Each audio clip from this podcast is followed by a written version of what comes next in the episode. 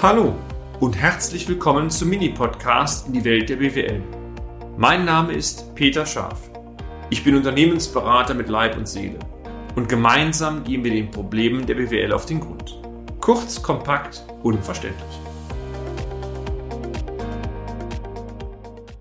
Fünf zentrale Kennzahlen zur Effizienzsteigerung Teil 6, die Umsatzrentabilität. Sie werden vermutlich lachen, meine sehr verehrten Damen und Herren. Und übrigens schön, dass Sie heute wieder dabei sind. Ähm, fünf Kennzahlen habe ich die Reihe genannt. Heute Teil 6, irgendwas stimmt nicht. Und Sie haben völlig recht. Ähm, ich habe lange überlegt und dann dachte ich, nee, du musst eine Kennzahl noch ergänzen. Die sechste Kennzahl, die ich Ihnen heute vorstelle. Also die Überschrift heißt aus fünf macht sechs. Heute möchte ich Ihnen gerne die Umsatzrentabilität vorstellen. Übrigens eine Klassiker oder eine der Klassiker, die in der Bilanzanalyse sehr oft verwendet wird. Lassen Sie mich zunächst einmal einen kleinen Ausflug in den Bereich der Unternehmenssanierung äh, äh, unternehmen. Unternehmenssanierung, tja, das sind so Themen, da steckt die Karre schon ziemlich tief im Dreck und meistens wird ein Dritter gerufen, guckt mal, ob es funktionieren kann. Also letztendlich die Frage, ob die Überlebensfähigkeit eines Unternehmens bejaht werden kann. Das gibt es ja auch bei großen Unternehmen, Galeria Kaufhof, um mal ein Beispiel zu nennen, die dann auch wieder mal ein Restrukturierungskonzept erstellen müssen bzw. erstellt haben. Und ähm, wenn Dritte das erstellen müssen, dann wird gefragt nach einer sogenannten positiven Fortführungsprognose. Und um diese positive Fortführungsprognose abgeben zu können, zu müssen, muss letztendlich ein Nachweis erbracht werden, dass zumindest wenn man so diverse Standards nimmt, einer ist der IDW S6, dass das Unternehmen auf Dauer mindestens eine branchenübliche Rendite erzielen kann. Wiederholen wir mal. Eine der Anforderungen, zumindest nach S6, ist es, dass das Unternehmen mindestens eine branchenübliche Rendite erzielen kann. Und genau diesen Aspekt möchten wir heute aufgreifen, aber bitte nicht so zu verstehen, dass Ihr Unternehmen ein aktueller Krisenfall ist. Die Umsatzrentabilität soll letztendlich die Profitabilität eines oder Ihres Unternehmens wiedergeben. Und in der ersten oder auch einfachsten Ausbaustufe setzt sich die Kennzahl aus folgenden Quotienten zusammen. Nämlich Unternehmensergebnis, also das, was unten in der G&V steht, durch die Gesamtleistung einer Periode und das Ganze mal 100. Es ist eine Prozentzahl. Und ähm, ja, was sagt die aus? Schlicht einfach. Wie viel Prozent der Gesamtleistung bleibt als Ergebnis übrig, wenn Sie alle Komponenten, beispielsweise auch die Steuern von Einkommen und Ertrag, also Gewerbesteuer und Körperschaftssteuer, mit einbeziehen? Damit ist klar, je größer der Prozentwert ist, umso zwangsläufig besser ist die Rentabilität des Unternehmens. Und natürlich, Sie können diese, diesen Prozentwert nicht über alle Branchen gleichziehen. Ähm, ich kann einen Internethändler, der am besten noch mit Hardware handelt, von der Rentabilität nicht annähernd vergleichen mit einer Steuerberatungskanzlei. Äh, denn die Margen, die im Internethandel erzielt werden, gerade wenn es so vergleichbare Produkte sind, die sind überschaubar. Also funktioniert nicht. Aber Sie können sich Branchenzahlen geben lassen. Beispielsweise die DATEV bietet welche an über ihren Steuerberater. Wenn Sie in Verbänden angeschlossen sind, ähm, die Verbände haben so etwas, Franchisegeber, aber auch Ihre Hausbanken haben alle Branchenzahlen, die teilweise auch neben Ihre Bilanzdaten gelegt werden. Was mir wichtig ist, berücksichtigen Sie bei der Interpretation dieser Kennzahl auch die Rechtsform Ihres Unternehmens. Stichwort, sind Sie eine Kapitalgesellschaft oder Personengesellschaft? Denn bei Kapitalgesellschaften ist es so, dass die Tätigkeitsvergütung der geschäftsführenden Gesellschafter, davon gehe ich mal aus, im Personalaufwand verbucht werden, damit das Ergebnis nach Geschäftsführervergütung und nach Steuern ist.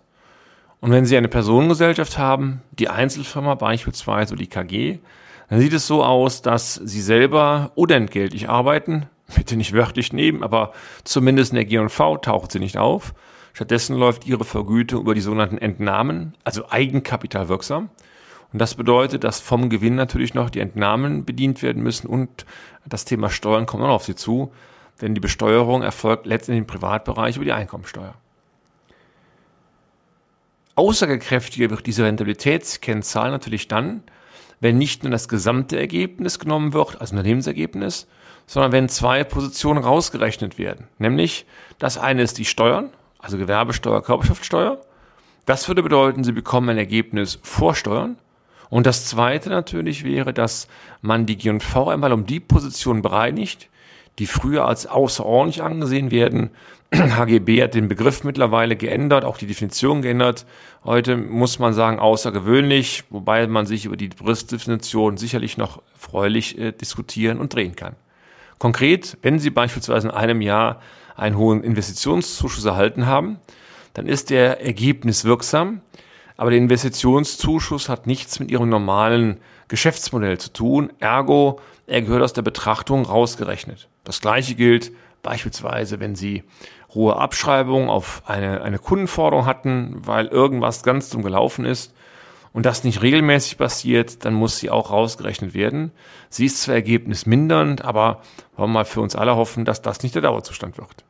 Quintessenz, nach Rausrechnung ergibt sich ein sogenanntes Betriebsergebnis, also das Ergebnis, was um diese Effekte bereinigt worden ist. Und wenn Sie das jetzt in Relation zur Gesamtleistung setzen, also Betriebsergebnis durch Gesamtleistung 100, bekommen Sie auch wiederum eine Rentabilität, die ist aber aussagekräftiger, weil diese Faktoren darin auch die Steuer nicht mehr enthalten sind.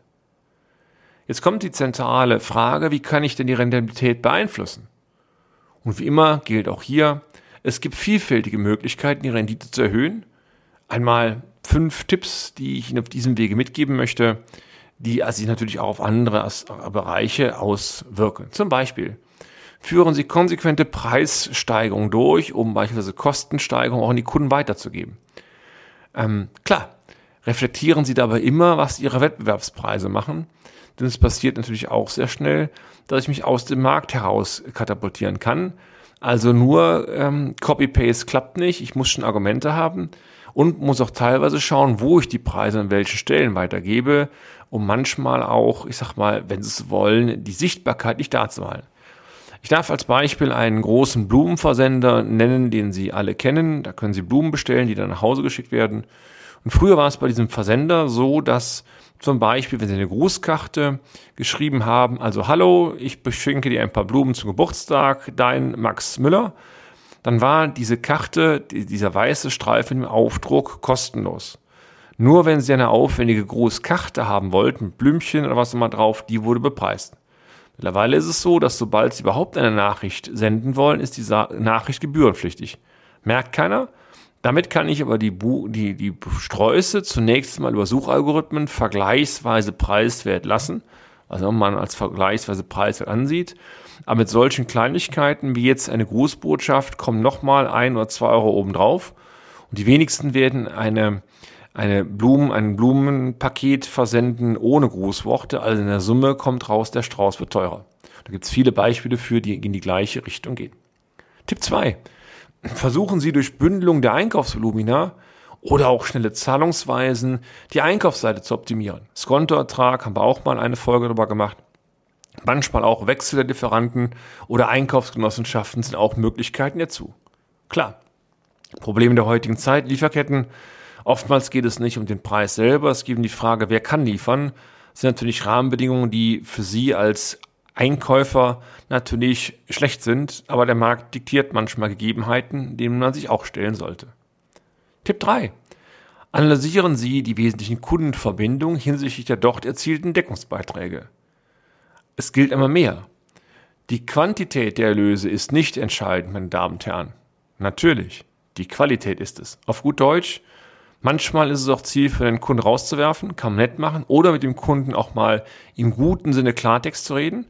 Und wenn der Kunde von Ihnen und Ihren Leistungen überzeugt ist, dann akzeptiert er auch einen Mehraufwand oder einen Mehrpreis, weil der Preis angemessen ist. Und an der Frage der Angemessenheit, da krankt es oft mal.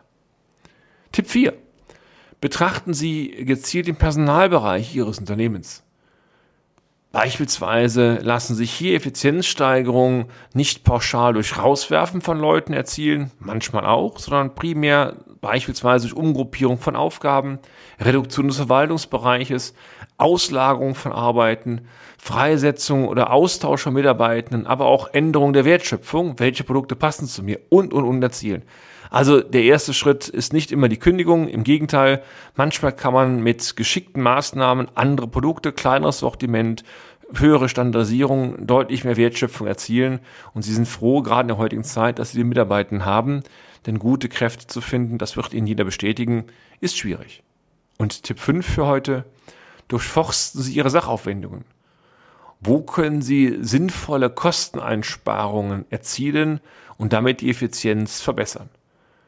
Manchmal muss ich auch argumentieren, ähm, du solltest genau das Gegenteil tun, nämlich in Form von geschickten Mehrausgaben, gezielten Mehrausgaben. Sie können auch sagen Investitionen am Ende die Effizienz steigern. Also es kann auch in eine andere Richtung gehen, aber das Thema Kosten ist durchaus ein äh, dicker Faktor, aber in beide Richtungen ist mir ganz, ganz wichtig.